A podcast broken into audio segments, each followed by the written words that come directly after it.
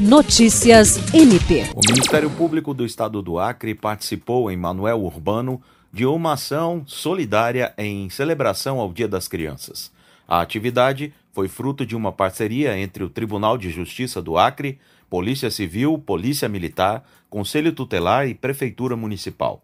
A parceria entre as instituições possibilitou a arrecadação, junto a comerciantes locais, de cerca de 400 presentes, além de alimentos e refrigerantes, os quais foram distribuídos para as crianças de bairros carentes do município.